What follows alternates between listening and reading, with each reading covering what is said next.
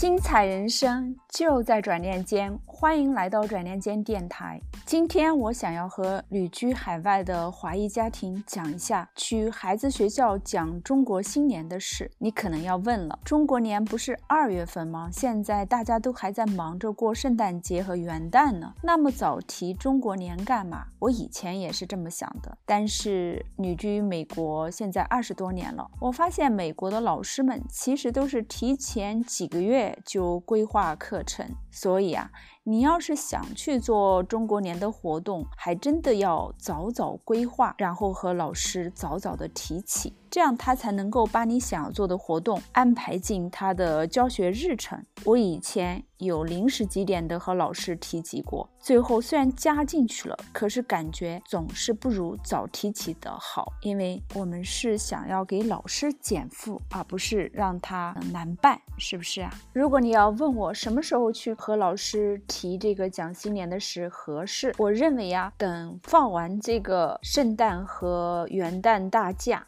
回到学校的时候，你就可以和老师提起了。所以啊，我今年特意把我从前的一个讲新年的分享早早的拎出来，重播给大家，帮助大家早做规划。祝你们做活动成功！精彩人生就在转念间。我是住在波士顿的生命教练贤子。今天我要和大家聊一聊。你为什么要带着孩子去他的学校讲中国年？我是两名孩子的妈妈，我家的大女儿已经快九岁了。从她三岁的时候，我就开始走入他们的教室，每年都去讲中国年。我自己原来也是从事早期儿童教育的一名教育工作者，在生孩子之前，我做过大学老师。后来在芝加哥读书以后，又做了幼儿园和学前班的老师。可以说，我自己充分认识到家长在孩子的教育上面积极参与的重要性。在英文当中有一个专门的词叫做 parental involvement，就是我们家长啊积极参与，对我们的孩子在校的成功有着直接的影响。这一点。许多教育类的文献当中都有过专门的研究和阐述，那我就不用多说了。我今天要特别提到的一点就是，去讲中国新年的这意义，不只是我们平常大家经常提到的，就是传承中国传统文化这一部分。我更想要强调的是，作为一名生命教练，我特别想要说，去讲中国年对。咱自己的孩子这个自信心建设的意义，其实这已经超越自信心这个范畴，还包括对于他的自我身份认同以及文化归属感的这些意义。我特别要强调的就是，带着孩子去他的学校讲中国年，其实有一个可能意想不到的带来的惊喜，就是孩子的这个自信心和能力。也会随着你一年一年的这样的一个付出，会带来很大的增长，嗯，给你带来惊喜。那我自己的孩子就是一个很好的例证。他从三岁的时候，我就开始进入他们的教室，每年都去，尤其是在中国年期间。从一开始，他坐在我的膝盖上，听着我来分享中国年，然后带着小朋友们做手工。然后就是发红包这样的事情，到到这个他小学进入小学一年级的时候，当我去他们班上讲中国年的时候啊，我发现他也从这个台下跟着我走上了前台，在我讲的时候，他不自觉的也就是加入到这个讲的行列，然后从差不多是和我一人对一句。来就是讲这个 PowerPoint 上面的内容，嗯，当时他已经有了这个自主阅读的能力，所以他就是很兴奋的开开始就是读起了这个 PowerPoint 上面的文字。对我来说，这是一个非常大的惊喜，因为我的这个孩子他在家里的时候就是非常的活跃，但是在学校的时候，他很多时候发现他。不主动说话，也不主动举手。后他把自己描述成一个不喜欢在他人面前就是说话的人，可还给自己贴了一个小标签。他说我在班上很害羞。嗯，我不愿意在人前讲话，所以那一次看他走上台来跟我一起做分享，我真的是受到了大大的鼓舞。然后到了二年级的时候，他就我当时还带了一本书去读，就是关于中国的年的传说的那个绘本，然后差不多大部分也是他来读完的。当时我也没有说孩子你过来和我一起读，而是他自己主动的，嗯，在我读了上句以后，他就接起了下句，所以这个又是一个很很大的惊喜，当着全班二十多名同学的面。今年我觉得更进一层，就他现在是小学三年级啊，我和他老师沟通好了，说下周要去他们班上做中国年活动。那大约在一周前的时候，他就主动跟我说：“妈妈，我来做 PowerPoint，因为我我们的分享主要是这种，呃，前部分是这个 PowerPoint Slide Show，然后后面部分是一个手工。”他就积极主动的自己开始利用他的这个平时的屏幕时间，他自己拿起平板电脑做起了这个 PowerPoint，然后做的非常有板有眼。我一开始也就是，嗯。当他是玩的这样的一个心态来看这件事情，但是今天他把他做完的 PowerPoint 给我看的时候，我觉得也是被吓到，就是啊，当然是那种很开心的被吓到。他做的还是蛮有质量的，就是他自己下载了一些图片，包括把一些中文绘本上面的一些比较生动的图片，他也拍摄下来了。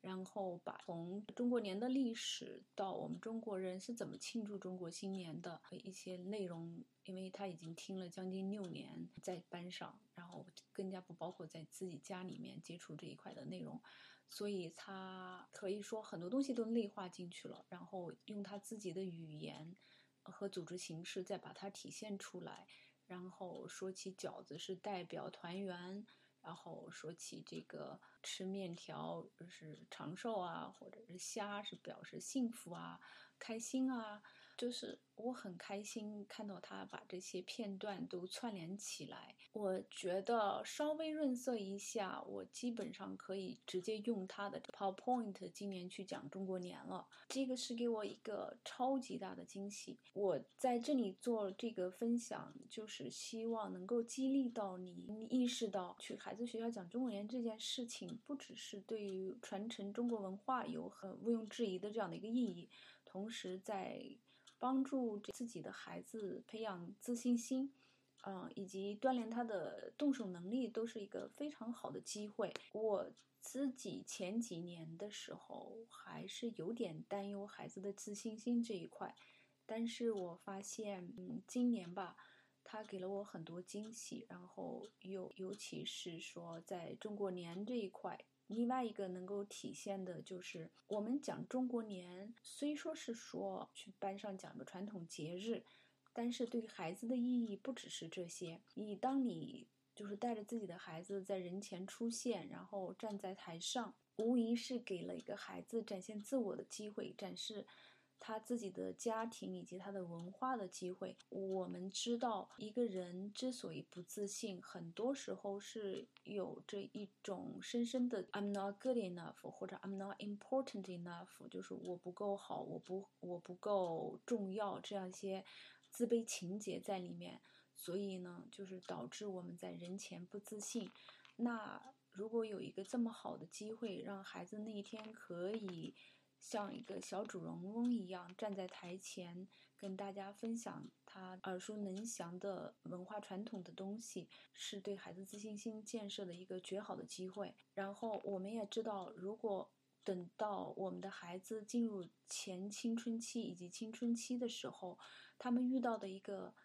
非常大的挑战，就是这自我身份认同以及文化归属感这一块。那这这一块对于他们的啊价值观、人生观都是有特别大的这样的一个影响。说起归属感，就是说，尤其是我们华裔孩子在在海外，很多人到了青春期的时候，他们有那种就是 I don't belong here, I don't belong anywhere，我不属于这里，我不属于任何地方，或者是说我要把自己改得面目全非，然后要把头发染一下，呃，要要戴上蓝色的隐形眼镜，看起来眼睛像蓝蓝的那种，或者怎么样，才好像觉得自己可以嗯属于这样的一个文化或集体。那读到这里的时候，一般。读到这样的一些事，呃，事例的时候，我是蛮悲伤的。所以，我对于这个归属感这块也是特别的感兴趣。所以在我的工作当中，我也比较多的研究这一块。一个是自信心，一个另外就是海外